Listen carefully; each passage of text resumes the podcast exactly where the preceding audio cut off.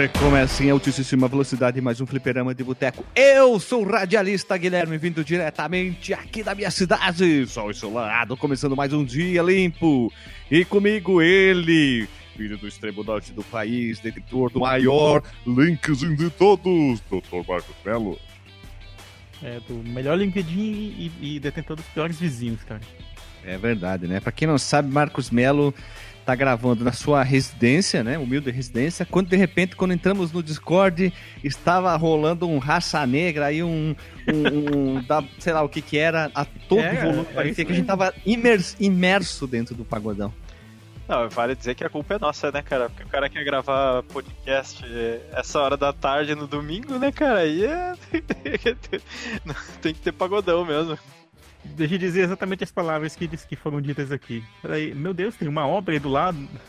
Aí eu falei, não, cara, é raça negra mesmo. É porque o raça negra ele tem aquele som de bateria que é. tum, tum, tum, tum. E parece que realmente estão bombardeando aqui do lado, sabe? Tão alto. É, é um pagodão dance. Mas, Marcos Mello, tu falou que tu tinha os piores vizinhos aí. Eu tive uma vizinha já aqui que era meio pancadinha da cabeça, que ela cantava na sacada, fazia discurso na sacada ali pelas 6 horas da manhã. Pera, na Alemanha ou no Brasil? Na Alemanha? Ah, nas Alemanha. Ela foi presa? Meu Deus, eu imagino que seria uma, uma alemã fazer um discurso essa hora, velho. Mas tu É, é- o que ela falava? Era em alemão? Não, mas eu não fazia ideia do que ela tava falando. Não sei nem se, se eu ia entender se eu falasse bem alemão ainda. Que é, minha- aqui é uma negação. É, Então vocês- que tipo de discurso era esse? E vocês estão ouvindo a voz agora, é ele que vem do extremo norte do outro lado do país, ou melhor, do planeta, ou melhor, da Terra plana, ele que é o detentor do poder da programação, Guilherme DJ Delagostin. Estou apavorado aqui que nós vamos gravar com essa pauta aí que eu não tô.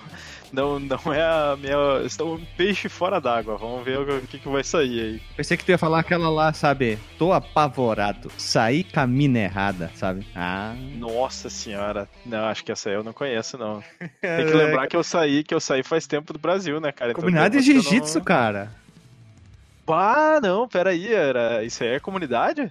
É, se eu não me engano, é comunidade de jiu-jitsu, cara. Ah, não, tá. Pera aí, eu tava pensando que era outra coisa. Não, porra, a comunidade de ninjitsu era, era bacana. E os caras sampleavam tudo que era. Acho que os caras não tinham uma música que tinha Original, melodia né? original, né, cara? É. Aí tu vai, tu vai atrás, tu descobre que era tudo de alguma melodia de, de música gringa, assim. Tudo roubado. É que nem, é que nem, olha, eu já ia falar uma coisa bem polêmica, mas eu acho que eu posso falar aqui e, e eu acho que não vão me dar processo não. É que nem aconteceu com igrejas algum tempo atrás, né, cara? Tinha muita música que era de música popular, que é, né, de música popular e que só colocava letra religiosa por cima, né? Ah, Ah, sim, Henrique Cristo, né? claro. Não um tinha. Cara, tem muita. Isso vale um, um cast até onde Não sei se talvez no Comic Zone lá. Que fazer só de versão brasileira de música, né, cara? Tem muita coisa. E o pior uma é, boa quando o cara descobre, porque tem muita coisa lá dos anos 80, 90. Que o cara não 2000, sabia, Sandy né? Júnior. Leonardo. 50, 60. O... Pega lá o Astronauta de Mármore do, do Nenhum de Nós, cara, que é uma banda razoavelmente É. bem conhecida do, do Rio Grande do Sul. O, o E é do- do eu, Bowie, né, cara? Ah, tem, tem muita música, cara, que é. Zezé de Camargo Luciano é campeão de fazer versões, cara, de música. Sandy Júnior tem até a música Calcinha do Titanic. Calcinha, não, uma calcinha preta é diferente porque foi autorização. Eles fizeram uma brincadeira engraçada. Até o, o vocalista Calcinha Preta cantou na turnê do Eduardo do Edu Esqueci o nome, sobrenome do ex-vocalista do Anga. Tem toda uma conotação mais séria, né? Ali as outras são tudo na vagabundagem mal feito, cara. Mas eu tenho uma pra vocês que é top, hein? Que é Zé Ramalho cantando Bate, Bate, Bate na Portada do Céu. Vocês já ouviram essa? Bate, bate na portada do céu. Que é uma tradução literal à letra, né, cara? Pra quem não sabe. Batendo na portada do céu. Cara, é assim, eu tenho certeza que quando for o apocalipse vai ter dois narradores, né? Sabe quando tá- tem aquele jogo americano tem dois narradores, né? Sempre um mais loucão e o outro é fazendo os comentários, assim. Vai ser o Cid Moreira e o Zé Ramalho, né, cara? Você já viu aquela voz Nossa. lá, mano? É voz de narrar fim do mundo, mano. Um boss de narrar fim do mundo. Ok. Ele vai falar tipo Apocalipse como narra Jabulani. Apocalipse. Jabulani. Jabolone.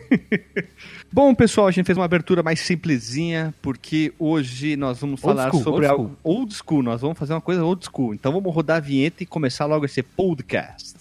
Se você quiser enviar um e-mail para a gente, você manda um e-mail para contato@fliperamadeboteco.com. Se você quiser entrar no nosso Facebook e o nosso Twitter, é facebook.com/fdeboteco e o Twitter também é twitter.com/fdeboteco. O nosso grupo do Telegram é t.me barra fliperama de boteco. E você pode também ajudar a gente lá no Padrim com algum dinheiro, alguma verba que você possa em padrim.com.br barra fdb. E roda a vinheta.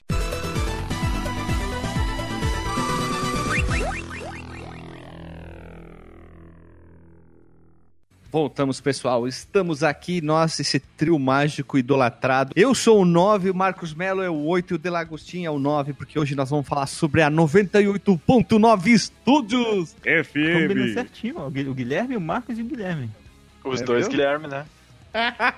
Entendeu? Aqui é tudo pensado. Então, pessoas, nós estamos aqui para falar sobre a 989 Studios, ou a, 90, a- ou a 989 Studios, ou a 98.9 MHz Studios, que foi uma divisão da Sony Computer Entertainment of America, que desenvolveu jogos para os consoles do PlayStation e também para PCs, ou vulgo computador de mesa pessoal da pessoa humana. Seus títulos incluem, olha só, incluem Twisted Metal 3 e o 4, Siphon Filter, Siphon Filter 2, GT Moto 3, Busta Groove, Evercrest, entre outros muitos jogos jogáveis por pessoas.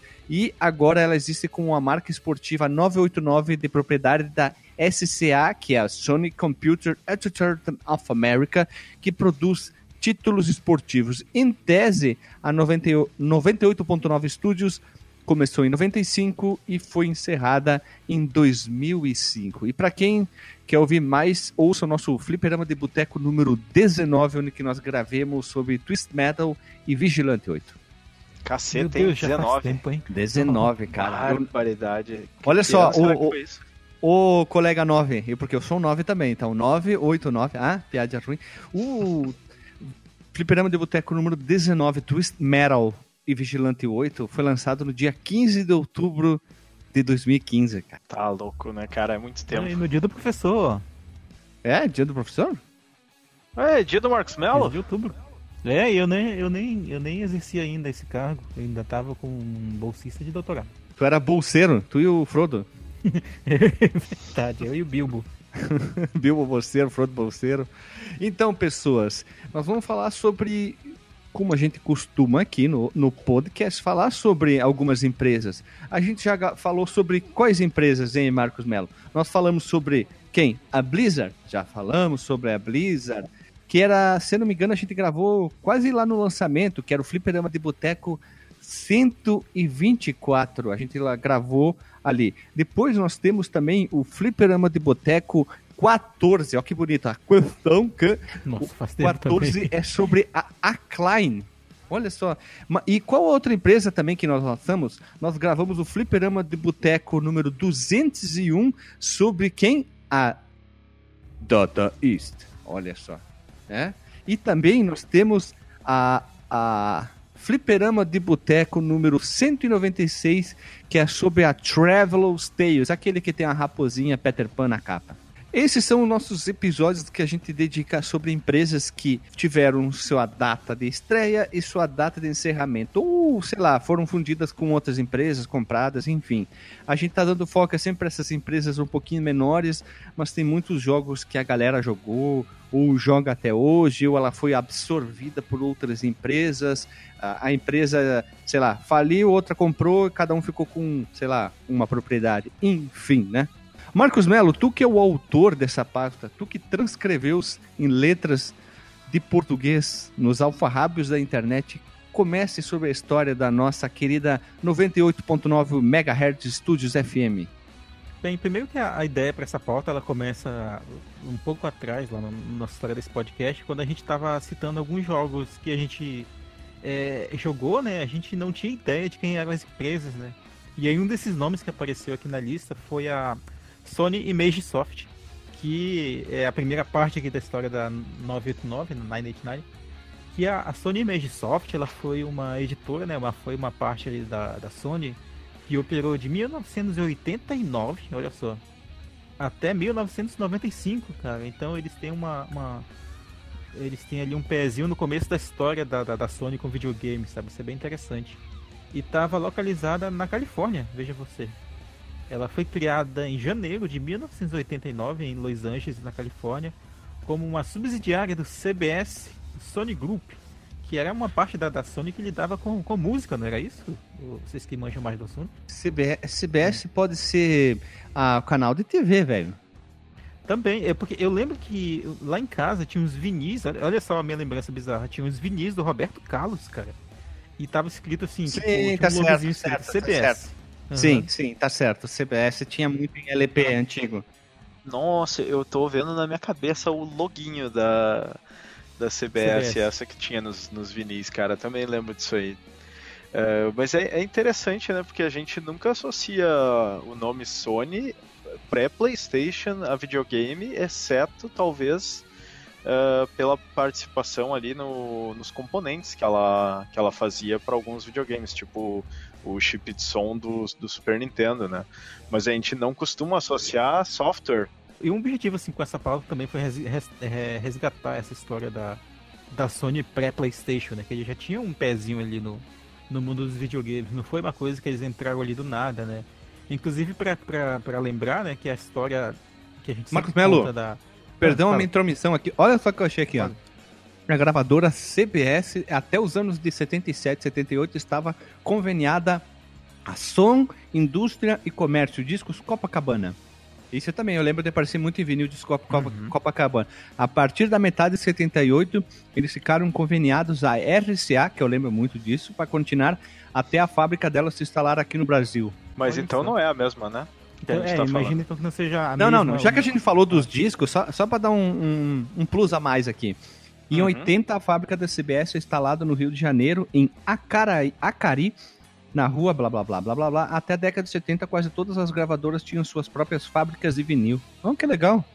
Ó, a CBS, futura Sony, foi fundada em 76 e 77 e a RCA, futura BMG, era em São Paulo e da MI era a antiga fábrica da Odeon, em São Bernardo do Campo. Ah, e daí tem mais, mais informações aqui, enfim, né?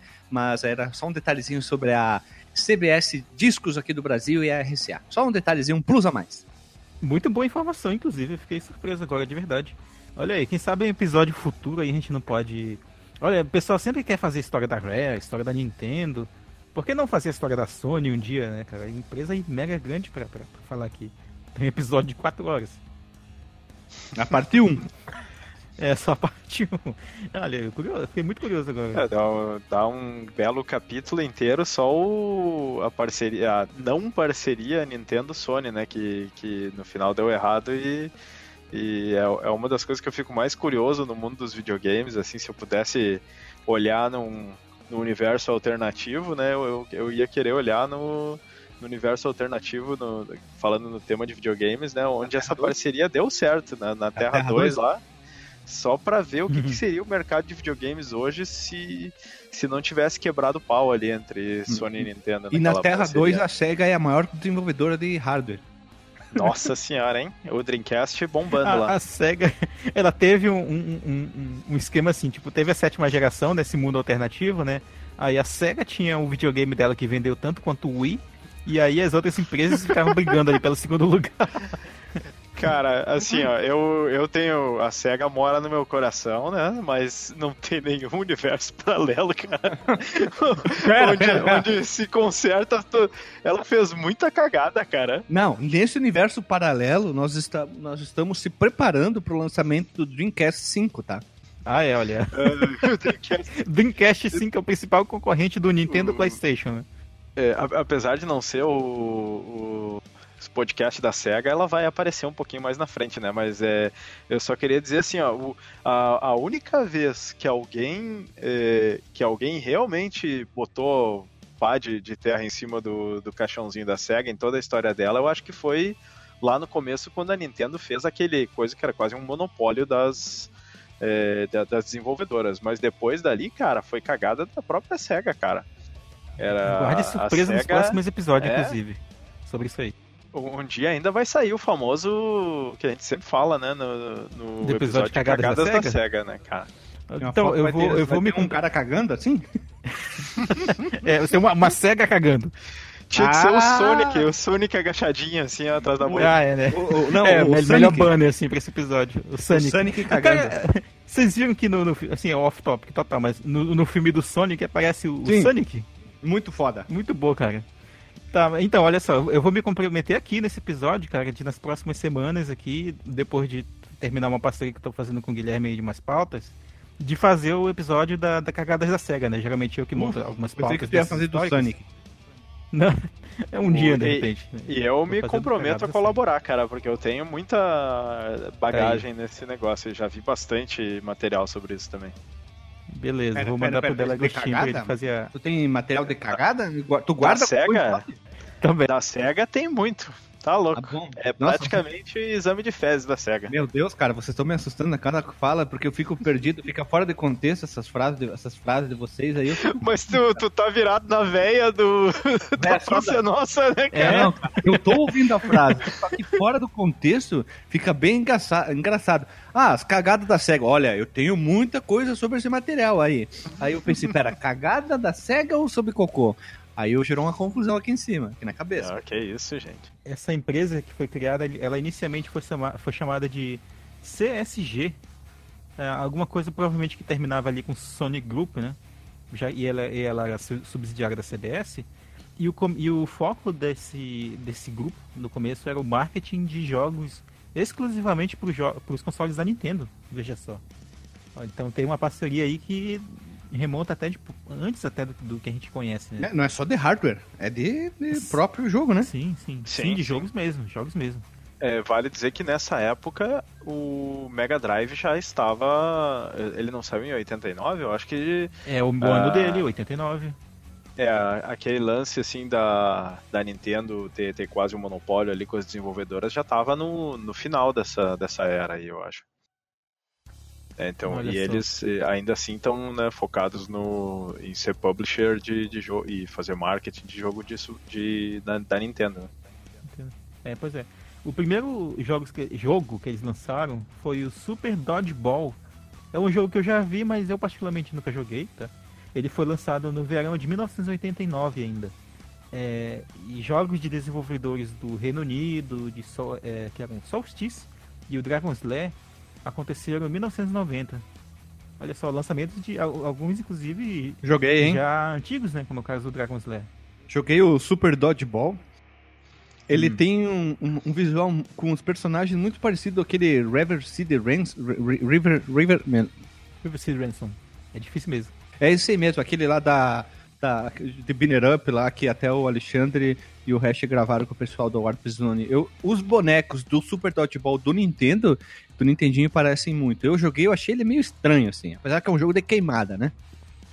Uhum. O, va- vale dizer que teve. Eu não sei, ele, eu tô vendo aqui as imagens, é, é parecido mesmo, mas não é tão parecido quanto tinha um outro é, jogo que ele era meio de. Era um jogo muito estranho porque ele eh, tinha um, um que era de futebol, que eu acho que era da mesma empresa do River City Ransom, e, e ele tinha assim os sprites bem parecidos com os personagens do Beat'em Up. E Da- tinha da um outro Tecnos, que era né? tipo uma corrida. É Tecmo? Aliás, Tecnos. Tecnos. É, e- esse aqui eu acho que ele é só parecido, mas eu não sei se ele é da, da mesma empresa, assim. É que tem, tem uns estilos que são, são meio parecidão, assim, né? O Renegade, acho que Sim, também tem era mesmo. parecido, é de outra empresa e tal.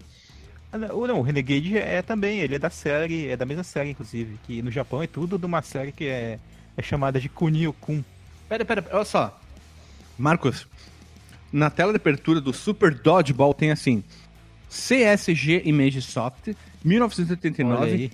Tecnos Japan Corp, licensed by Nintendo. Tem tudo a ver, porque os personagens são parecidos. Total. Porque quem é o desenvolvedor do River City Ransom? A Tecnos. Eles tem podem um, ter, tipo... um, um nome. Tem um nome japonês desse do Super Dodgeball? Algum, algum nome alternativo? Cara, Super Dodgeboro! cara, eu Porque não se tô tiver alguma encontrando a aqui, ver com ó. Kunio-kun, já era, cara. A conexão tá, tá completa. Estou procurando aqui em primeira mão. Vamos aqui fazer o. Como é que é o fact check aqui? É, ao porque a, vivo. a série com o Neo Kun, ela não ficou só nos beat'em ups, cara. Ela foi pra várias coisas, inclusive aquele. Como é que chama, cara. meu Deus do céu? É, é Nintendo. Ah, eu não sabia que o. Tá aqui, ó. É, no, na Wikipédia tá, tá aqui, ó, com o Neo Kun e tá listado o Super Dodgeball como, como um dos jogos da série. Neketsu High School Dodgeball Club. Olha aí. Agora ó. faça É. você na sua cabeça aí o sotaque japonês. É, E-. Porque o, o- eu acho que talvez um dos jogos mais famosos da, da, da série. eu Acho que é um remake do, do- de um dos Refs do Ransom da vida, foi lançado lá pro Game Boy Advance. Ele chama também Neketsu Koha Kunio Kun. E tem uma imagem aqui, só pra É, dizer tá que certo, é. Tá certo. Aqui, ó, na Wikipedia em, em japonês, em, em inglês. Like, ó, vou falar em inglês. Like its arcade counterpart is a word related in Japan as a part to the Kunio-kun series. É Mas meu- por que, que tu tá fazendo com sotaque de indiano, cara? É, Porque o- não, não. muito mais engraçado É o Joel que eu falar Santana. É o Joel Santana dos Pampas. Por isso Do que, the right. É, like, like its arcade counterpart, it was released in Japan as a part of Kunio-kun series. Não tem graça, cara. É muito mais engraçado falar com sotaque de indiano. É, falar igual o carinha que, que, o- que o, o Alexandre, ele citando uma conversa lá do nosso grupo, tava lembrando, né? Eu lembrei de- desse indie. Como é que era o nome do personagem lá do Johnny Quest, que acompanhava ele? Raj. que era indiano. Isso! Era o Raj. Ah, aí, ó. Olha o Raj aí, ó, na gravação. É, só pra dizer que na imagem do Konyo-kun aqui da, da Wikipédia tem um boneco que é idêntico ao Kuwabara. Verdade. Sim, cara! Meu Deus, o personagem do Kunio Kun, um dos principais lá, ele é muito igual ao Kura, o É Kuwabara. cara. Aquele cabelinho dele. É Kurabura. cara. Kurabura. Kuwabara. Mas- Kuwabara. Mas eu acho que Kurabura. é meio. O Kuwabara, eu acho que ele era meio um estereótipo daquela época, assim. Acho que tinha esse cabelinho aí, tinha. E, e esse era um uniforme bem padrão de, de estudante, eu acho. Mas Por o isso que, Kuwabara que é é- um tema recorrente. Vocês notaram que o Kuabra, se tu botar um óculos, ele ele vira o Egon do, do Caça-Fantasmas?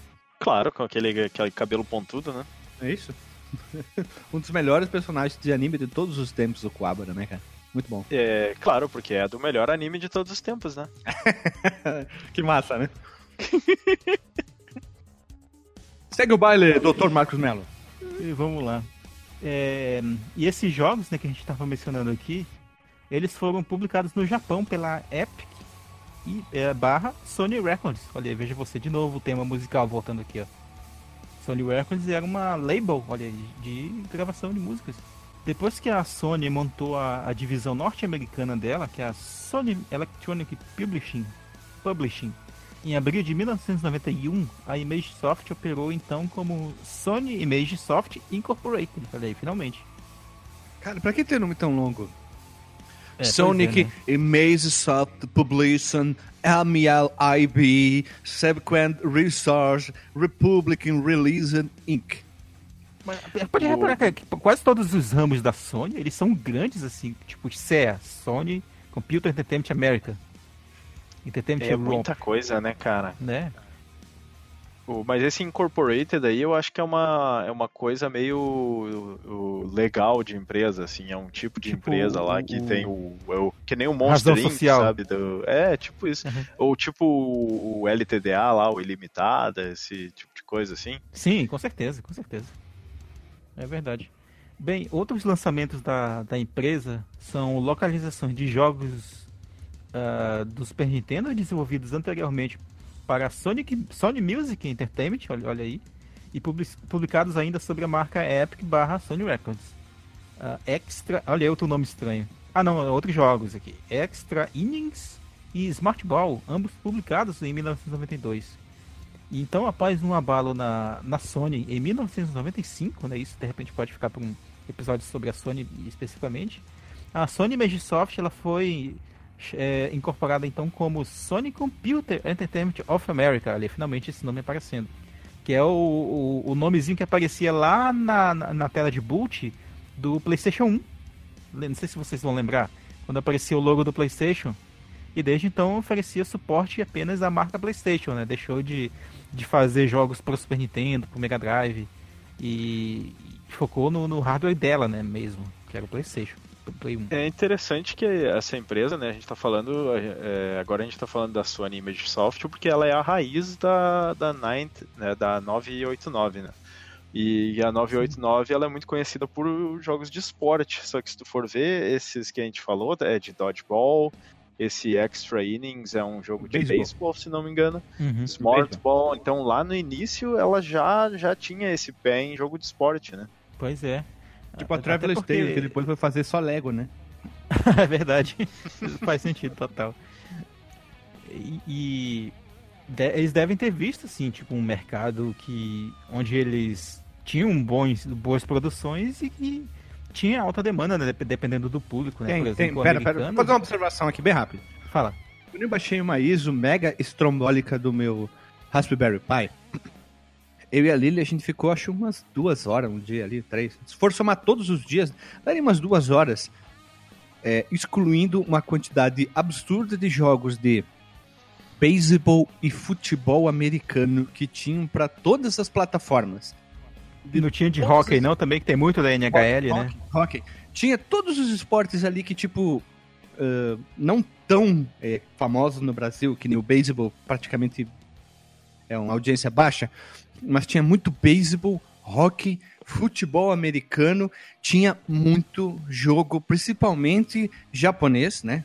O japonês gosta muito basquete, de beisebol, basquete né? também tem muito. Basquete né? tinha, basquete tinha, mas nem tanto. Mas o hockey nos, nas desenvolvedoras americanas, futebol americano e beisebol, não, eu acho que o beisebol era o top 1, assim, que mais tinha em todas as plataformas. Tinha Nintendinho, tinha PC Engine, tinha Super Nintendo, tinha Mega Drive, tinha de tudo quanto era jogo de beisebol, cara. Tinha até jogo só de dar arrebatada, raquetada, sei lá o que que era, que tu fazia assim, mas a quantidade absurda de jogos de esportes desses aí é uma loucura, cara. O japonês adora Mas, jogar beisebol, cara.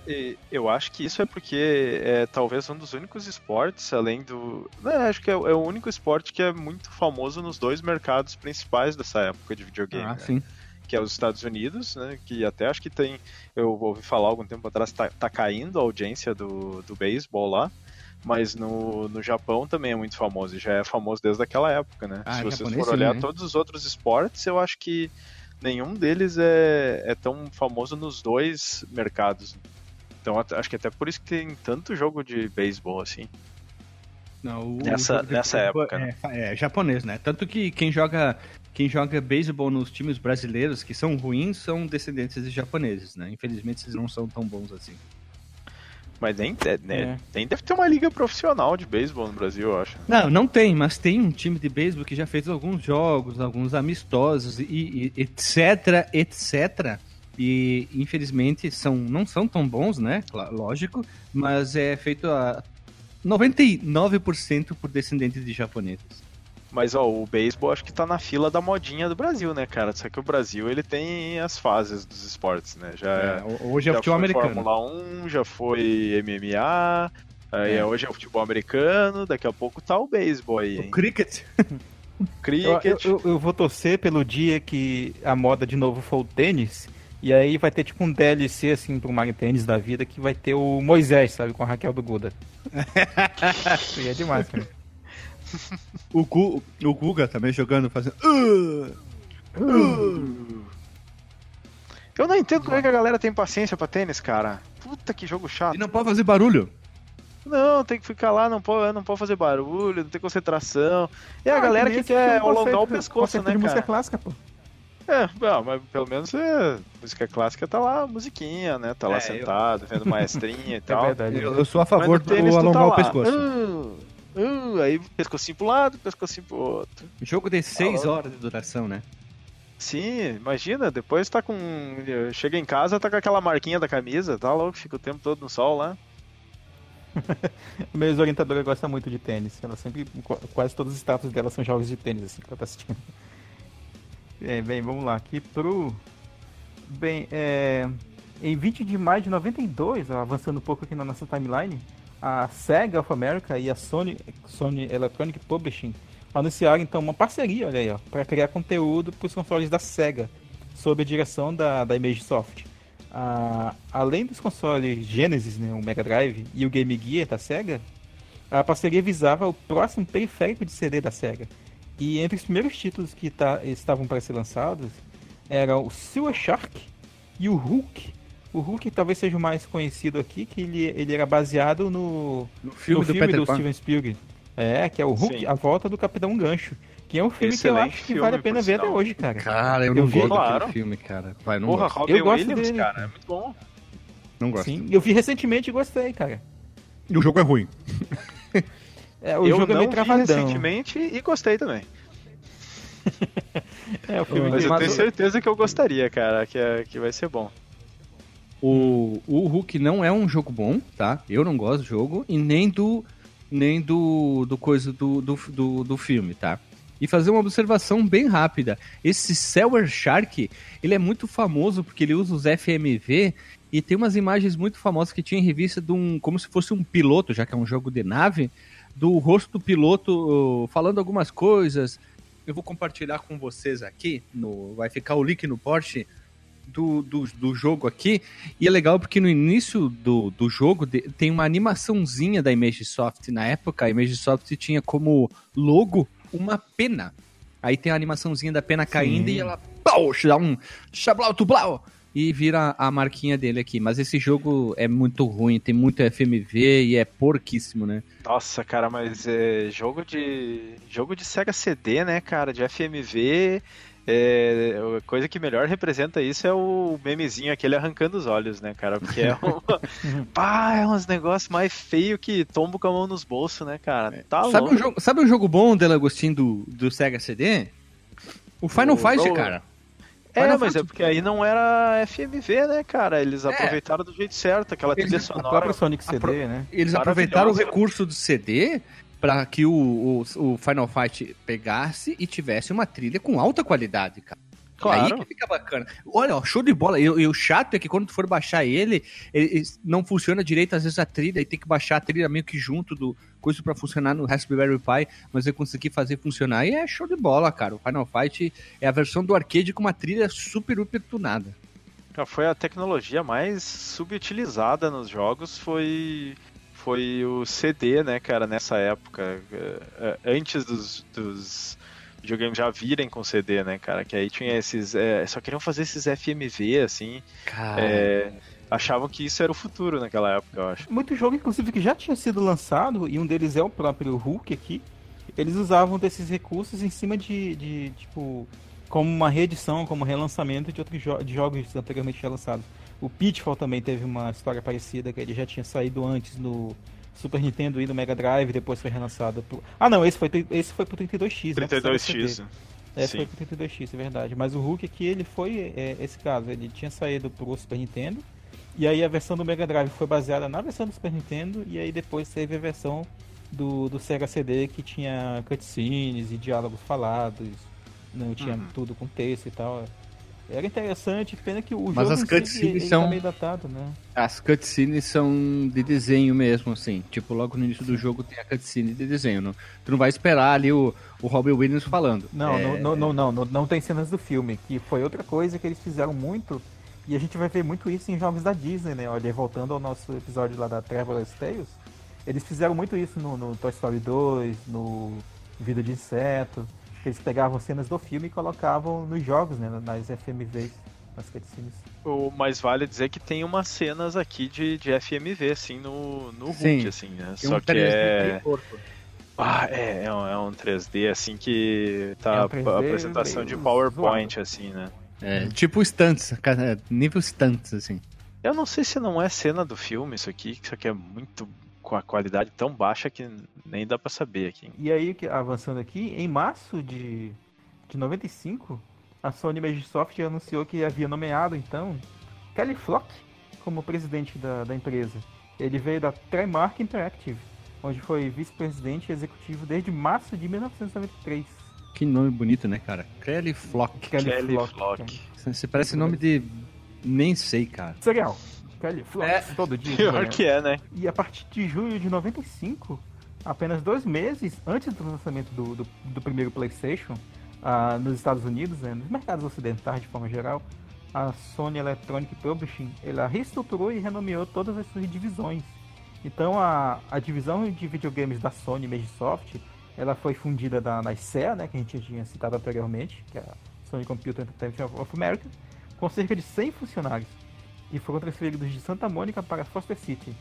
E o negócio de videogames da, da, da Sony Magisoft ela foi fundido com o ramo de desenvolvimento de produtos da SEA, a SCEA, e se tornou então como Sony Interactive Studios America, que mais tarde seria renomeado para 989 Studios, ou a nossa aí 98.9.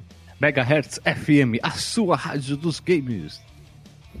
Olha, pô, seria top aí uma, uma, um desses aplicativos de rádio de, que compila rádios de videogame. Chama aí, 98.9 rádio. O ramo voltado então para jogos de computador da Imagesoft se tornou o. Olha o nome, olha o Sony nome, olha o nome horrível. Vai lá. É, é, vai lá, vai lá. Vou dizer aqui, ó, bem lento. Sony Interactive PC Software America. E foi liderada pelo gerente Ray Sangster. Seu Ray Sankster, aquele abraço, hein? Se vemos no final de semana que vem no churrasco. Isso aí. Cara, é, um, é uns nomes muito, muito estranhos, muito longos e difíceis de guardar, assim. Por isso que eles usavam essa, essas siglas, né? CE, C, CISA, que a gente vai ver daqui a pouco e tal. Enfim. Caesar Salad? pois é. E aí vamos para a nossa parte 2 da, da, da história aqui, onde ela finalmente tem o nome 989 Studios. E a gente tem aqui como principal referência o título 989 Sports, que foi desenvolvido a, a partir de uma longa história de mudanças de nome deslocamento dentro das empresas da Sony, é, centrada em torno da- de operações da Foster City, né, cidade que a gente mencionou anteriormente, na Califórnia. Em agosto de 95, o setor de videogames da Sony Magisoft ele se fundiu com o ramo de desenvolvimento de produto da, da ICEA, a Sony Computer Tech America, nossa que nome horrível, se tornando então a Sony Interactive Studios America, que é o CISA. S-I-S-A. céu. Pois é, né? E em abril de 98, a CISA foi renomeada para 989 Studios. Eu- eu- eu- 98.9 Studios F. 98.9. Sim, é, eu me acostumei um pouco porque na, na abertura dos jogos dele no Play 1, a- eles falavam, né, sempre o nome. Nine, eight, nine, Studios. E devido Pô, mas a... essa Sony Interactive Studio of America aí até a sigla ficou escrota, né, cara? As outras Ficou. tinham uma si- sigla mais respeitável, assim, tipo, o SCA é meio esquisito, mas é Ah, ah, CISA é... Gurizada, aqui ó, bem rápido, observação. Rádio Fraternidade FM 98.9, Rádio Positiva 98.9, Rádio Difusora 98.9, 98.9 FM The Buzz, Rádio Serrano 98.9, é, 98 FM Curitiba, Sintonize 98.9, Rádio Bonito FM 98.9, Rádio ao vivo Meridional FM 98.9 MHz. São as rádios que eu procurei aqui no Google com o número 98.9. Só pra fazer uma Mas é, observação. um, é uma frequência muito boa, né, cara, pra ter É- rádio. É bem É fácil de auditi- lembrar. ela é assim, bom né? audível. Ela é Isso, audível. tem um- 98.9 FM. Ó. Tchum, tchum, tchum, tchum, tchum, tchum. E com vocês agora, o host do domingo à tarde com os maiores sucessos. Ele, DJ Delagostin. Viu? Ah? Gente, não, não, não saiu certo, assim. Vamos lá, tocando agora os sucessos. Fat Family, logo em seguida, aqui de abelha. Voltamos. Pá, Fat Family, nossa, puxou do... Tá louco. e que de abelha. Faltou ele puxar Tudo tinha o- sexy, faltou- sexy, sexy. Você me fala, me fala, me fala. E o jogadinho do pescoço, né? Aquele. Sim. Faltou só puxar o Pato Fu em seguida, né? também- Nossa, sim, sim. Encerramos hoje com os sucessos do Pato Fu. Olha ali, ó. Meu Deus, muito anos 90, né? Pá, tá louco. Tal. Bem, e aí então, ah, esse nome, né, o 989, 98.9, ele vem do endereço do prédio onde era instalada, cara. Eu imagino a, a reunião dos caras. Meu Deus, a gente, cara, né, a gente não tem mais. A gente não tem mais siglas enormes pra colocar aqui no nome da nossa Não, empresa. cara, eu sei o que, que era que isso que aí. O fazer? O filho da puta marcou a reunião sexta-feira, às 5 e meia da tarde. Pra decidir o nome, né, cara? Aí os caras lá, porra, é. né? Tinha que bater o ponto Apoio- 5 e 40. 140 tinha que bater o ponto, senão ia dar problema, né? Ah, tá Qual é o louco. nome da firma? Aí o cara viu o cartão assim, 989. Aí o cara só É bateu o martelo. Eita! Acabou. Fechou, dizer que afrouxou a, grava- aqui. a gravata e Vamos foi, foi né, cara? chopp. Bem, e qual era o endereço, né? Só pra gente fechar essa parte aqui. Era o n- n- 989, né? Vamos falar em português mesmo. Ah, e Hillsdale Boulevard, Foster City, Califórnia. E esse endereço ainda é usado pela Sony, cara. Veja você. Até porque a empresa, é, ao contrário de muita coisa que a gente já falou aqui no podcast, ela não é uma empresa defunta, né? Ela não morreu, ela não, não faliu, ela foi sendo renomeada e, e- e remanejada pela própria Sony, né? Ela, ela é- já que ela era um próprio, um próprio braço da empresa, né? Sim, mas é, é, Depois que a empresa passa por tanto. Quer dizer, não é nem uma empresa, né? É uma. É, Como é que se diz? É praticamente uma subsidiária, né? Passa por tanto nome, muda tanta coisa que é difícil tu dizer que ah, é a mesma empresa, né? Porque não deve ter ninguém mais do. que era desde o início lá e, e já mudou de lugar. Teve época que, que eles saíram de Santa Mônica, foram pra outra cidade. É uns negócios. É, é maluco, né? É tipo escola pública que ganha o nome do prefeito atual. É. Exato. Pois é. E o, o ramo ainda, é, ainda nesse, nessa parte de ramos da, da, da empresa, da, de subsidiárias, havia esse ramo que desenvolvia jogos de PC, né, incluindo o EverQuest. Ele Que é um MMO. É, pois é. Ele quebrou e se tornou posteriormente, olha de novo, a desenvolvedora, né, porque não vai ter Interactive no nome, a Variant Interactive, ainda em 1999. E em 1 de abril, olha a data aí, ó, de 2000, a 989 Studios, 989, voltou a ser parte da Sony Computer Entertainment of America como first party, devido ao vindouro lançamento do Play 2. Olha aí, veja você, olha, aí, o PlayStation 2 é um console que tem dado poucos caras aqui no nosso podcast, olha aqui, dando uma, uma, uma palhinha. E a Sony Computer Entertainment America continua a lançar jogos de esporte sob a marca esportiva 989. Cara, deixa eu fazer um pequeno parênteses aí, porque agora eu lembrei do, de Pode quando fazer. eu via o lançamento do Play 2, cara. E foi no, apareceu no Jornal do Almoço, cara, que é aquele jornal, não sei se é, muitas cidades têm a sua. Como é que Programação é? Não é nem local ao meio-dia. Isso, a programação local, Sim. e aí lá no Rio Grande do Sul a gente tem a RBS, né? A gente tem o Jornal do Almoço, que muita gente não, talvez não conheça, mas conhece o famoso meme do Lazier Martins, né? Exato, é, da- é daquele jornal lá. E que hoje é senador, né? Mas eu lembro Isso. de ter visto o anúncio, cara, e aí mostraram um pedacinho lá do.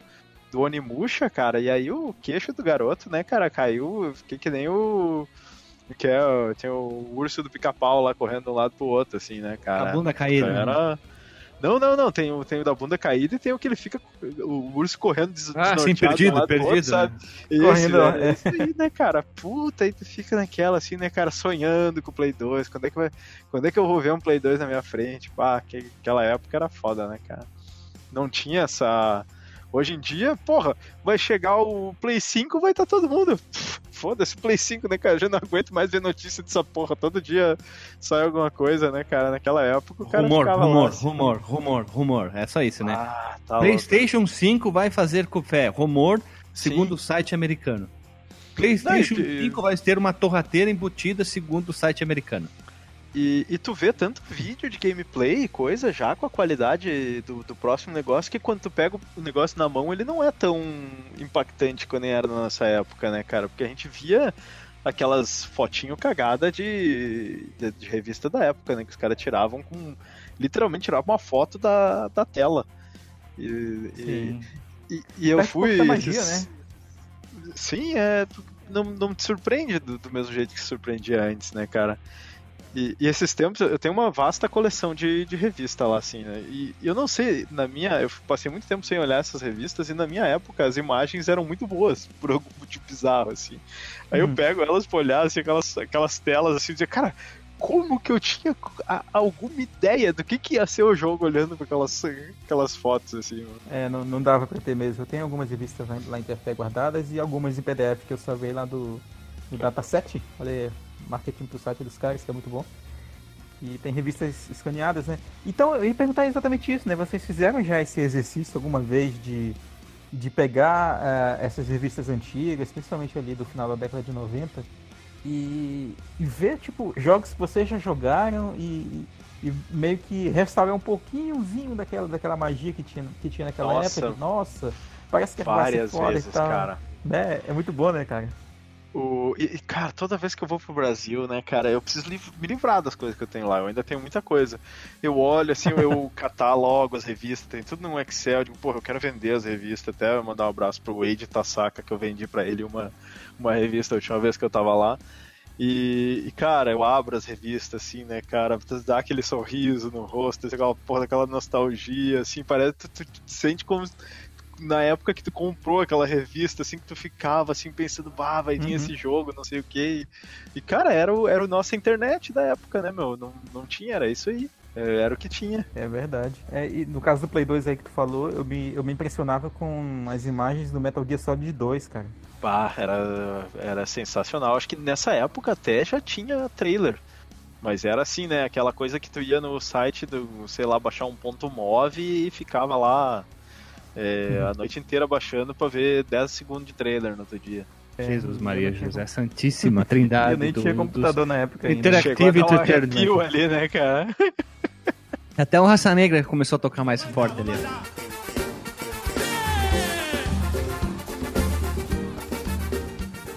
Vamos começar agora a passar com uma lista breve, tá? Porque é impossível falar. Nós vamos falar sobre alguns jogos que a 98.9 FM, vírgula Hertz, Studio FM. Não, que a Nine Niners Studios trabalhou. Vamos começar aqui, ó. Como Sony e Magisoft, a maioria deles publicado, nós temos aqui um péssimo jogo que é o Três Ninjas Kickback baseado no filme, que é uma completa bosta, tá? Vocês jogaram isso? Tentem jogar, hoje em dia vocês vão ver que é ruim. Na época já era eu, ruim. Eu tentei, mas É na, muito já ruim, em cara. emulador, né? Não, não cheguei a tentar na, na época.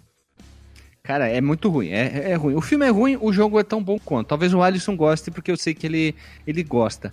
Tem outro jogo aqui que eu joguei no Super Nintendo, não joguei a versão do Game Boy, joguei a do Super Nintendo no, no cartucho, tá? Que foi feito pela Traveler's Tales, que a gente já falou lá, que é o Brainstalker, Brainstalker Drácula, baseado no, no, no livro e tal. Tem o jogo tanto para Super NES como para Game Boy. O jogo é, é, é meia boca, talvez tenha gente que consiga gostar ainda dele. Eu não acho ele tão, tão bom. Esse é aquele que. Ah, é meio tô- que de plataforma. Sim, eu, eu sempre confundo ele com um outro jogo que também é de vampiro, que Nosferatu. é mais numa vibe. Isso! Não, não é. E Nosferatu, esse Nosferatu, é é. mais numa vibe Prince of Persia, mais de Isso, ação, isso. assim. Mesmo sistema de, de pulos, de subir para a plataforma e tal. Aqui não, aqui é mais plataforma livre, sabe? Mais Sonic, mais Mario. Esse aqui ele segue mais essa, essa jogabilidade. Esse Tem tam- Drácula, ele tem uma carinha de jogo de PC, assim, né? É naquelas, né? Tem também o Cliffhanger, que é baseado num filme do Sylvester Stallone, que ele é um alpinista lá do início dos anos 90. Vocês, vocês se lembram desse, desse filme? Eu Cliffhanger? conheço de. Eu conheço de nome, mas eu não. Eu nunca joguei ele. Ah, dizer, é desculpa, eu nunca vi, eu nunca vi o. Eu particularmente acho ruim. No Brasil, o, chegou com o risco total. Tive que procurar aqui que eu não conseguia mais lembrar. Ah, de- de- esse filme certamente eu vi, certamente não vou lembrar, mas eu 93. já vi sim. Não é bom o jogo, cara. Ele é muito, muito, muito estranho, assim. Eu, particularmente, achei ele bem, bem, bem, bem bosta, com todo respeito. Com todo respeito, mas você é muito bosta. Vocês chegaram a jogar o Chuck Rock, que já é o próximo jogo? Eu lembro de ter jogado, cara, mas eu tinha a impressão de ter jogado ele no, no PC. Eu não sei se ele saiu. Ah, não, eu tô confundindo com o que chama Prehistoric. É, Prehistoric, Prehistoric Man, no, no PC, eu Também acho. Era legalzinho até. Não, tinha pra Sim. Também. E pra E- PC Engine. É, eu, eu não sei se eu joguei o Chuck Rock, então. Eu não sei porquê, mas eu sempre achei que o- aquele jogo do PC Engine, que é o Bonkers, era meio que dessa franquia aí, Bom, de Bonk. Não vai, não vai confundir com um Bonk, é Ah, esse não, mesmo que é o, é o- o Bonks. desenho. É, é, é, tô me confundi. O, mas esse Chuck Rock, ele tem uma vibe desse Prehistoric Man aí, então não sei se não, não tinha Mas alguma é mais feio. porque É, é, ele é bem feião, assim, né? Todo uh, corcunda e tal. Sim, Mas não, parece o... não me parece ser um. Ele é corcunda, barrigudo e queixudo, cara. É, parece eu. tirando, tirando o queixo. Seguindo a lista aqui, nós temos o Dragon's Lair não original, tá? Aquele que foi lançado nos arcades que aparece em Stranger Things. Stranger Things. Sim, é uma adaptação para o hardware, que é o Nintendinho de 1990. Isso Nós deu temos também, olha só, eu vou contar aqui, ó, ESPN Baseball Tonight, ESPN National Hockey Night, ESPN NBA Hang Time 95, ESPN Speed World, ESPN Sunday Night NFL, ESPN, ESPN Sunday Night NFL do Sega CD, do Genesis e do SNES. São vários jogos baseados numa emissora, que é a ES, ESPN. São 1, 2, 3, 4, 5, 6, 7 jogos lançados 94 e 93, todos focados em esportes. Joguinho licenciado, né, cara? Joguinho licenciado é, no- normalmente é um mau sinal, assim. Isso, E- é mau sinal. Quem fazia muito isso era a Klein, né? Pegava a franquia, licenciava, filme, porcaria, né? Sim. E a LJN também, que era bem famosa de fazer esses jogos licenciados. Nós temos o Flashback, que é o jogo do Super Nintendo também. É, que é, é- é- a gente tá falando aqui no caso como publicadora, né? A Sim, maioria desses títulos, sim. né? Mas mesmo assim o nome tá lá. Então ela também tem um Sim, pouco sim. de culpa, de culpa. Podia ter visto, não, não vou publicar esse jogo porque é ruim. tá? Nós temos aqui o. O flashback, tu não gosta do flashback? Não, Não, não, não. flashback dize- é bom, né? Tá Não, não tô dizendo. Outros. eu tô dizendo que a publicadora, ela podia ter visto, puta, esse jogo é ruim, não vou Ah. publicar. É isso que eu tô querendo dizer, indiferente do jogo, tá? Temos o Hulk, que a gente já falou aqui, né? O Hulk, no caso, o Capitão Gancho. Nós temos o Mickey Mania, que eu, particularmente, pessoa humana, gosto. Não sei se vocês gostam, eu achei um jogo bacana. Tem vários jogos do Mickey que poucas pessoas falam, eu achei um jogo legal, bonito pra caramba. Eu, eu acho que eu nunca joguei ele a sério, assim. Eu, eu tenho uma admiração pela parte técnica dele. Ele tem um gráfico muito bonito, assim. E, e tem umas, uns negócios de gameplay que são um pouquinho fora da caixa, assim. Mas eu acho que eu nunca joguei ele, assim. É, mas eu acho que vale a pena conhecer, assim. Se tu olhar a animação dele, tu vai ver que é um daqueles jogos Disney que, que é super bem feito, assim. Uhum. Tem um jogo que foi é, feito pela Psygnosis, Psygnosis, que é essa aqui talvez a gente poderia gravar, que ela tem uma lista grande de jogos ruins, que é o Mary Shelley Frankenstein, baseado no próprio filme de 94, né? O filme é ruim e o jogo é tão ruim quanto.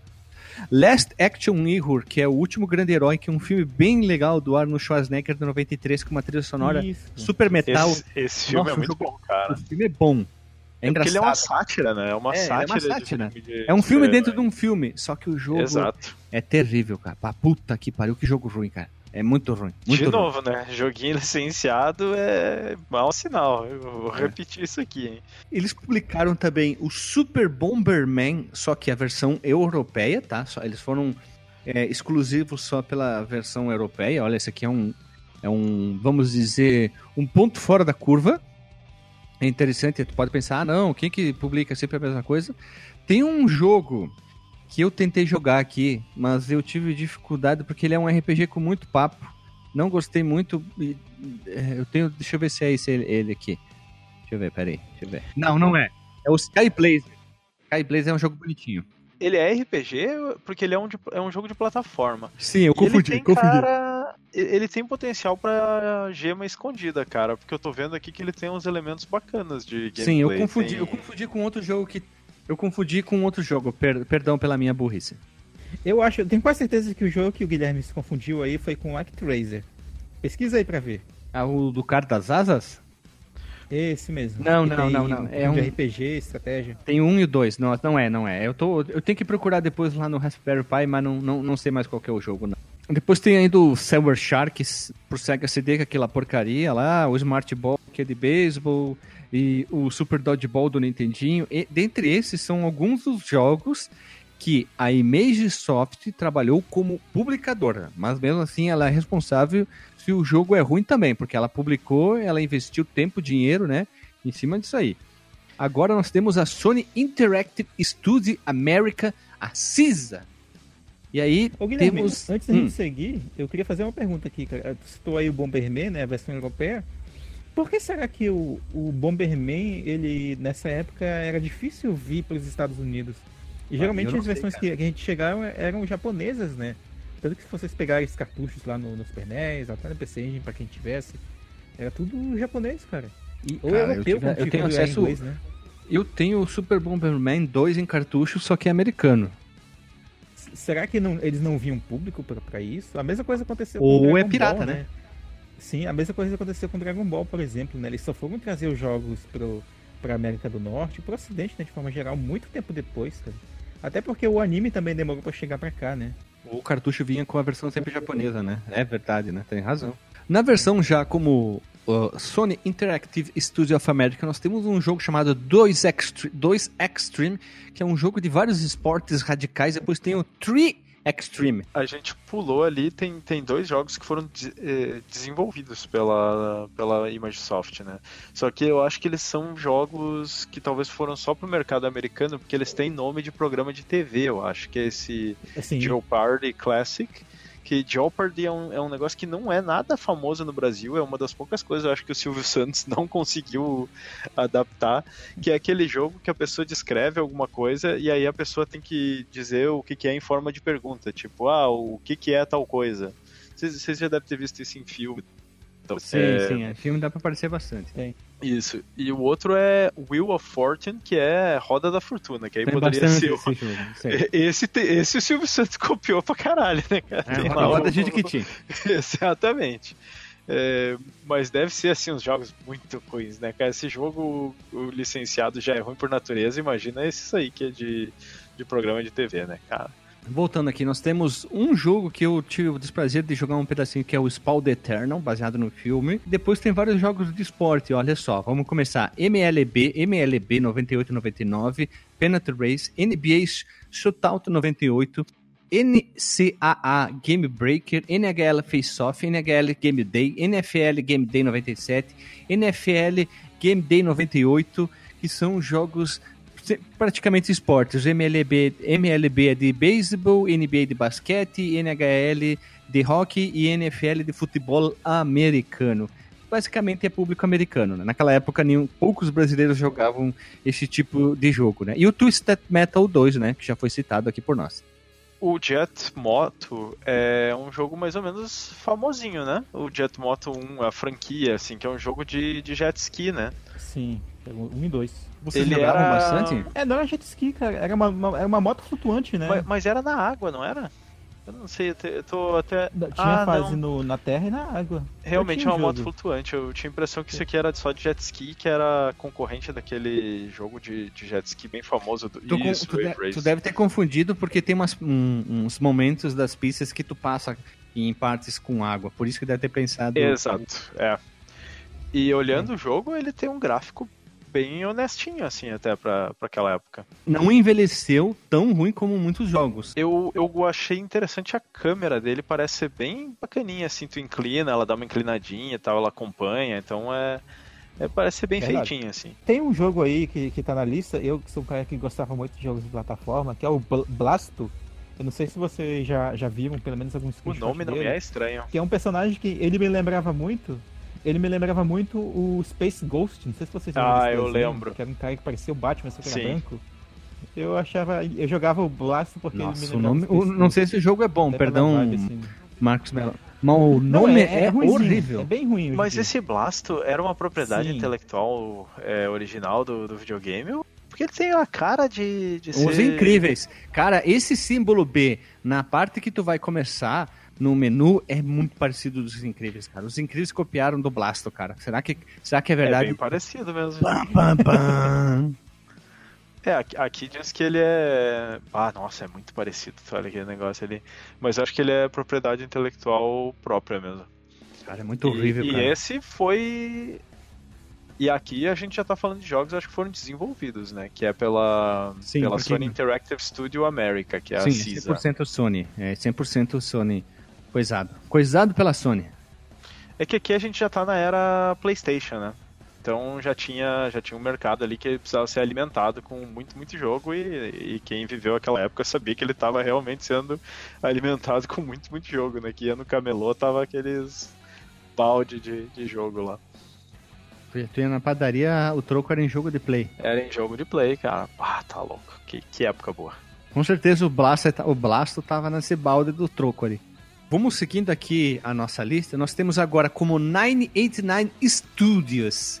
Nós temos o 3 Extreme, que se a gente tá falando agora rindo do 2 Extreme, que é um jogo feio, nós temos o 3 Extreme. Vocês jogaram o 3 Extreme? Alguém que esse, esse já passou vários tempos, hein? É de 1999, cara. Sabe o que, que eu fiquei curioso? Eu queria saber se o 2 Extreme é continuação do Extreme ou se era pra ser do tipo, ah, Super Extreme, que começou em 2 Extreme, mas eu acho que é continuação, cara. É, eu confesso que eu nunca vi um Até porque é primeiro. 96, né? Pô, o, o 3 Extreme, tô vendo aqui, ele, ele, ele parece bastante o, o Tony Hanks, cara. O, o 3 Ele é tá, mais honesto. É, É, É, ele mais tem mais 3D, coisa em cara. Ele não 3D. é, não é spriteiro. Sim, o 2 Ele não é tem- spriteiro, O 2 não, ele tem muito sprite, o terceiro ele, ele, ele é meio boni... ele é mais bonitinho, mas ele ainda tem. Ele ainda é meio quadradão, assim. Se bem que muito jogo dessa época. Não, tá mais bonito. Mas é, Envelheceu bem até. É, eu tenho que ver, é, é melhor ver ele sem filtro e tal. O negócio que o Guilherme comentou, o Guilherme Agostinho, é verdade. Muita coisa que a gente vê em gameplay na internet é usando emuladores com, com plugins de alta resolução, né? Ma- Mas, assim, ele era divertido, cara. Eu gostava do, do Trek Extreme. Eu e meus colegas, eu lembro que, inclusive, como a gente não falava inglês na época, tinha um deles que era muito fã do jogo. Ele sempre falava, ô, seu fulano, manda, bota aí o, o trecho extreme. Ele falava, bota o trecho extreme. 3 Extreme. 3x. Ah, mas eu tô vendo aqui a imagem, cara. É melhor que o 2, mas dizer que envelheceu bem é ser foi muito É minha bondoso. opinião, cara. Eu, eu, eu sou uma pessoa muito rancorosa com gráficos da época do Play 1 e Nintendo 64. Eu, particularmente, não gosto quase nada. Eu é. também, cara. Eu sou bem rancoroso com isso. Só que eu consigo é, relevar o gráfico. Tem muito jogo que é feio, mas tu consegue jogar. Já a jogabilidade é um fator que, pra minha pessoa, é, é um freio de mão. É uma âncora que bloqueia totalmente a possibilidade de jogar aquele jogo. Eu posso jogar um jogo Sim. que é feio, mas a jogabilidade tá jóia, eu jogo. Mas o 3 Extreme ali tá, tá, tá bacana. Pra mim, tá bacana ainda, cara. Eu, eu jogaria hoje. Se a jogabilidade for super, super de boa, que nem o Tony Hanks, cara, ô, eu jogaria de, de boaça, sem problema nenhum. Tony Hanks era bom, cara. Ó, eu tava vendo um aqui que eu joguei, que eu não lembrava mais. Cool Border 3, Eu joguei. que é um jogo de, de neve, cara. Eu não lembrava Eu mais, cara. Esse é feio. essa, Esse é essa feio. série era boa, cara. Eu queria saber quem é que desenvolveu os dois os dois primeiros. É, eu gostava, eu gostava bastante e, e eu vou te dizer que eu achava o gráfico dele bem bom naquela época. Agora também não vou conseguir encontrar aqui um jogo que ah, Hoje tem aquele um ESX, ECX, alguma coisa assim, né? Hoje em dia tem a franquia que trabalha com esse tipo de, de jogo aqui. Ó, desenvolvedor aqui, ó. O EP System do 2. Ah, tá. Então depois que, que veio pra, pra Sony, né? Mas, mas esse era um jogo que eu gostava, cara. Ele era bacana porque, ao contrário do, do Extreme, ele era focado em um esporte só. Ah, tá. Achei aqui, ó, Delagostin, SSX, que é a franquia de snowboarding atual, assim, que tem bastante. Sim, sim. O, eu, eu abandonei esse tipo de, de jogo, até porque não, não tem mais o balaio, né? De, eh, até tem no, no PC tem o balaio da Steam, né? Mas no, no- nos consoles não tem mais aquele balaião dos 5 pila do, do camelô, então eu te- acabo tendo que ser mais seletivo, assim. Teve em 30 jogo no, no Sim. troco do pão. E até pelo tempo, né, Eu- cara? mas também a gente jogava muito, não sei se era o caso de vocês, esses jogos porque a gente via nas demos, né? Eu tinha um CD de demo Isso. e que tinha um Cool Borders 3 e um colega meu da, da escola ainda me deu um CD de demo que ele, que ele tinha lá que tinha o, o Borders 2. É, e, e aí a gente. Muito desses contatos era por causa desses jogos, desses, desses CDs né, de demo. O Spyro eu conheci nessa época, Sim. o, o próprio Mega Man X4 também, eu vi, eu vi num desses. Então, o- A mão no peito, hein? é. Mega Man X4 pra mim é o melhor da série X. Então, olha só, tem outro jogo aqui que eu tava vendo a, jogabi- a jogabilidade. Tá, enfim, o vídeo aqui, que é o MMO que eu falei, o EverQuest de 99. Tem um cara fazendo uma live de quase 6 horas jogando o EverQuest, cara. Bah, esse tipo de jogo, assim, com MMO, eu não tenho mais nem saco de, de pensar em jogar um jogo desse tipo hoje em dia, cara. Não, não foi feito pra mim. Não dá. Não tem como. Mas esse é um MMO antes de, de, De tudo, MMO ser famoso, né, cara? É, tá antes louco. de tudo, velho. Imagina, 99, cara. Eu só fui descobrir o que que é MMO em 2004 com o Mu Online.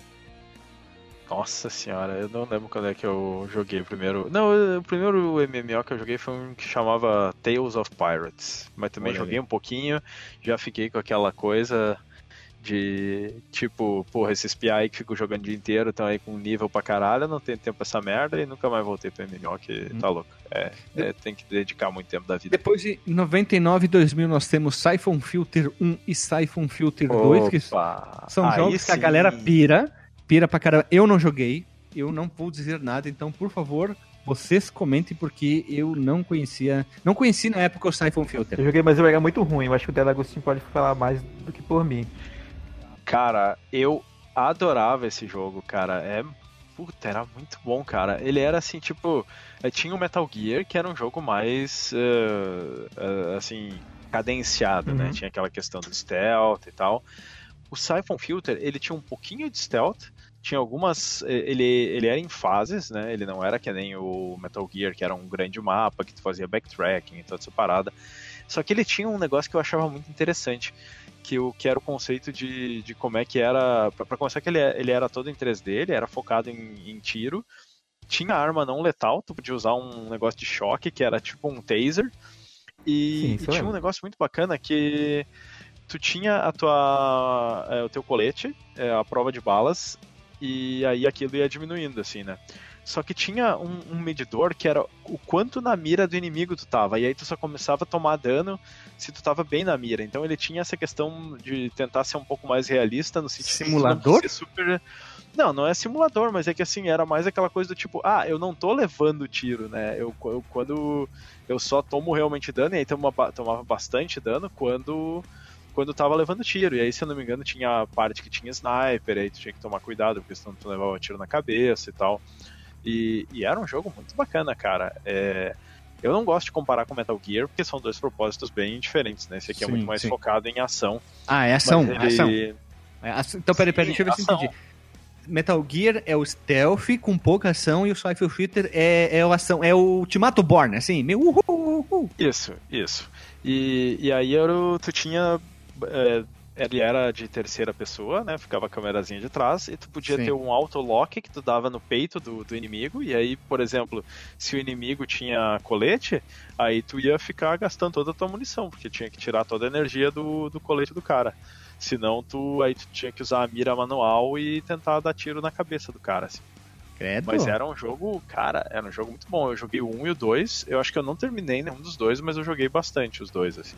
E o Siphon Filter foi um jogo que ele, ele, ele teve continuação só no PSP, eu acho. Ele não seguiu no, no PS2 e infelizmente eu acho que morreu essa, essa franquia, né? Eu não lembro se tem, se tem outras continuações, assim.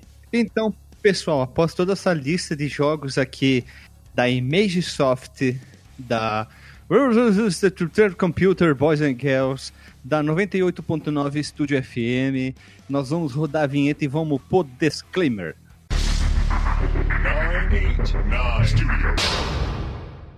Voltamos da vinhetinha, galera do Crime Bonita, Lida e Marota. Vamos agora pro disclaimer e o recadinho da noite.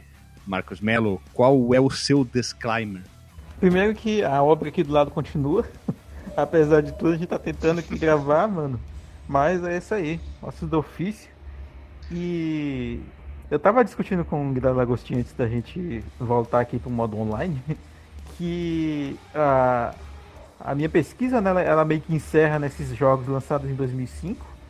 É, diz aqui que a empresa ela continua né, como propriedade da Sony Computer Entertainment América. Mas, no entanto, a gente não sabe se ela tá ativa, né? Se ela continua desenvolvendo, só o nome tá, tá aí, né? Como registrado, né?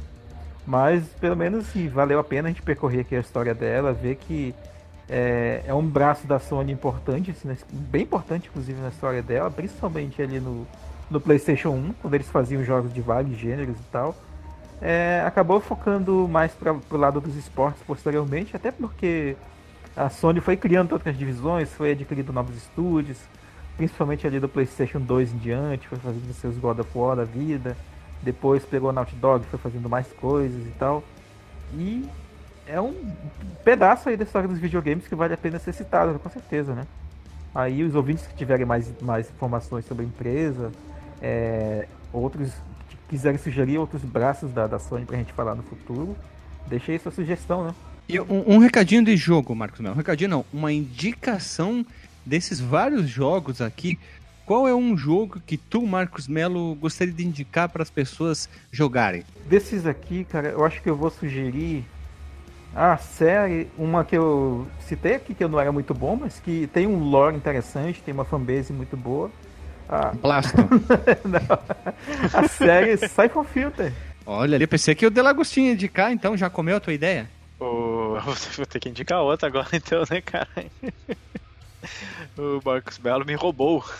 Então já vai lá, Delagostinho. Teu disclaimer da noite e um jogo da nossa querida 98.9 FM Studios. Então, cara, é, se, se, o Marcos Melo não tivesse indicado já o Siphon Filter, eu indicaria até pra quem é, não, não pôde jogar na época, porque eu acho que foi um jogo bem interessante pro, pro Play 1, assim.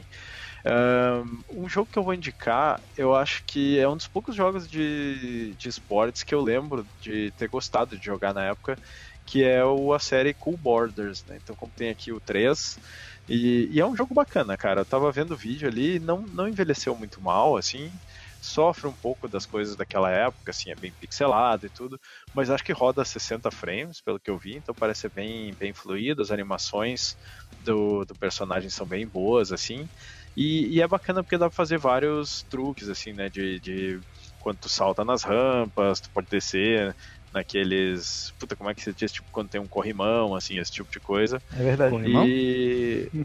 Não, mas é que não é bem um corrimão, assim, porque é tipo, sei lá, um galho de árvore, alguma coisa, mas é. A imagem mental é tipo o cara com skate do corrimão, assim. É, pra galera é, é entender o que eu tô falando, assim. E acho bem. Acho que é um, é um bom jogo, assim. Eu não sei se é, a gente já tá fazendo o disclaimer aí do. como um todo ou é só pra indicar um jogo? Cara, é o disclaimer com a indicação do jogo já. Ah, ok. Então a, a minha indicação é essa, né, a série Cool Borders, e re, reforça a indicação do, do Marcos Mello. É, tem até a indicação fantasma aqui que eu não joguei, mas parece ser bem interessante do, da série Jet Moto, assim, que é bem futurista e tal. Uh, sobre, sobre esse tipo de, de episódio, assim, eu acho bem bacana porque tem tem muitas uh, empresas que a gente traz assim que, que dificilmente algum outro podcast vai dedicar um, um episódio para elas assim. Então é bacana porque é, faz parte né da, da, dessa história dos videogames. Tem tem séries assim tipo Twisted Metal que tem uma uma fanbase assim que, que parece que gosta bastante da série. Tem tem o Siphon Filter que foi uma, uma franquia assim que é um pouco escanteada, mas eu considero importante e tal. Então é, é bacana revisitar a história dessas empresas não tão conhecidas, assim. Acho que às vezes até a gente acha que não vai ter tanto conteúdo, mas acaba conseguindo gravar um cast bem, bem longo sobre elas, assim. Então, bacana, assim. Devemos continuar essa, essa série aí. E eu, para fechar um disclaimer, eu queria dizer que eu gosto muito de gravar esse tipo de podcast para poder falar sobre coisa obscura. Nosso podcast fala sobre jogo que ninguém fala, ou se fala, fala só por cima. A gente grava um podcast inteiro sobre ele, né? Nós temos aí o Ionoid e o Pokerman para mandar abraço para muita gente. São jogos obscuros. Temos outros também, mas são só dois exemplos. E empresas pequenas a gente tá gravando também. Não focar só nas grandes. Ah, vamos falar sobre Sega, Nintendo, Sony e afins, né? Capcom e ficar nas grandonas ali apesar que já temos algumas pautas umas diferentes. Se um né? dia tiver o, o, conceito de podcast indie, podcast alternativo, a gente já, já tá na lista aí, ó. É, cara, vou ter que ver se tem categoria lá no a na gente, podcast. A gente né, vai cara? ser hipster de podcast indie, porque a gente começou antes de ser cool ainda. Pois é. tipo o... isso, né? Mas eu posso dar um recado, Guilherme? Vai lá, vai lá. Eu queria dar um fé. recado pro, pro nobre deputado Alexandre Machado, que não é só porque a gente fica fazendo é, podcast desses jogos desconhecidos que ele vai trazer o Dangerous Dave aqui sem, né, sem ter que suar, né, cara? Pô, é ele tá toda hora querendo trazer Dangerous Dave. Você, sabe sabe por que disso, um né? episódio inteiro de Dangerous Dave, você tá maluco? Sabe por que disso, né? Porque foi o único jogo que ele jogou, né? Sim, claro. É. Ou- ou- mas ó, se ele terminou Dangerous Dave, tirar Não o chapéu, virou. Porque Não era virou, não virou. dificilzinho esse jogo. Porque assim, Marcos Melo, Marcos Melo, quantos capítulos tu insistiu pra gravar o Goof Troop? Foi, de- foi suado? Foi uns Foi um trabalho. ali que eu fui colocando como mensagem Foi anos, cara.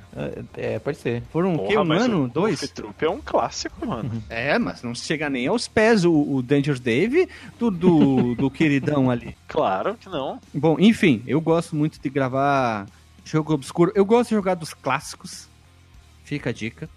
E também os jogos diferentes. Tem muito jogo. Tipo, um que eu gosto muito, só pra fazer uma observação, já que a gente tá falando do momento indie do podcast, é o Armored Warrior. O Armored Warrior, esse binner up que é incrível da Capcom, que saiu agora naquele pacote, que não é mais recente, já passou o tempo, do bundle dos, dos binner up da Capcom.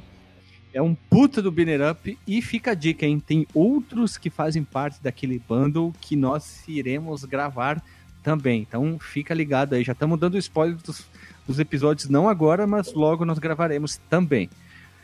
E eu queria deixar agradecimento a todo mundo, Delagostin, é, o, o, como é, é, o colega radialista Delagostin, o colega radialista Dr. Marcos Mello.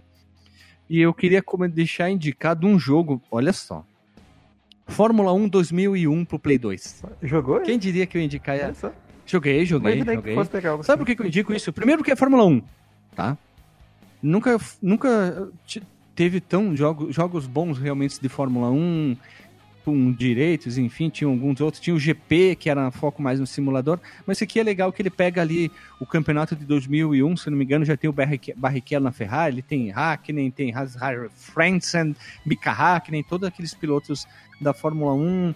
Tem as, as pistas, Austrália, Mônaco, Itália, de- enfim. Deixa eu te perguntar uma coisa, era, o- era o Barrichello e o Schumacher na, na Ferrari? Isso, era o. E se, se tu jogar com o Barrichello e tu estiver ganhando, tu tem que deixar o, Tem o hoje sim, passar e tem hoje a não, narração lá hoje do não. hoje sim, hoje sim, hoje não. Hoje não. Cara, Ou era não. o contrário, né? Era, Hoje não, não, hoje eu não, lembro hoje se sim. começa com hoje não. Hoje, hoje não, hoje não, hoje sim! Hoje né? sim! Pá, uma decepção, né, cara? Merda. Em Um tapa 2001, na cara do brasileiro, né, mano? em 2001 tinha a McLaren com uma equipe muito boa, com o Mika Hakkinen e o Coulthard. Tinha o Williams com o Ralf Schumacher e Montoya. Enfim, né? Tinha o Ricardo, teve o Ricardo Zonta, é, outros pilotos. Enfim, não é o foco aqui. Mas eu só queria indicar esse jogo, que é um jogo de corrida bem legal para Play 2. Ele, tem- ele é bem bonito até. Eu gosto bastante. Tem um som, não é o melhor som do mundo, mas é o que tem para hoje, né? Mas tem jogos que. Os, os, os jogos hoje em dia que são lançados da Fórmula 1 são bem melhores, mas eu fico com esse aqui, porque ele tentava mostrar as equipes da época, a categoria da época, e é esse aqui o meu jogo que eu indico: Fórmula 1 2001, da nossa querida 98.9 Estúdio FM. Então, pessoal, a gente vai ficando por aqui. Se você quer que a gente grave um podcast sobre outras dessas empresas que já fecharam as portas ou estão abertas ou foram absorvidas para outras outras outras empresas, que acontece muito com a EA, né?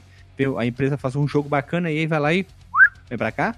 Enfim, deixa o comentário aqui no nosso podcast, ou manda um e-mail, enfim. Um abraço, beijo na bunda e até.